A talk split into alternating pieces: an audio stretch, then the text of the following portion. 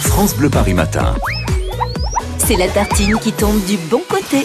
Dans moins de deux minutes, l'horoscope de Martin, détour par Boulogne-Billancourt. France Bleu Paris vous emmène aux côtés des habitants et des commerçants avec David Kolski jusqu'à 9h.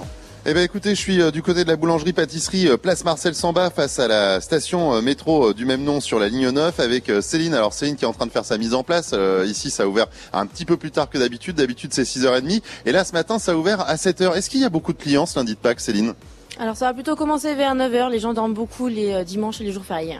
Et Est-ce que les gens sont venus en masse ce week-end acheter euh, du chocolat Je suppose que oui.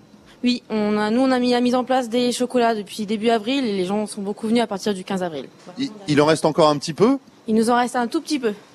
Et alors, euh, qu'est-ce qu'on va en faire euh, s'ils ne sont pas tous vendus aujourd'hui Moi personnellement je pense que tout va être vendu aujourd'hui, après le reste va être refondu pour euh, faire des entremets au chocolat ou autre chose. Ou euh, des petites barres de chocolat dans les viennoiseries, par exemple Voilà exactement.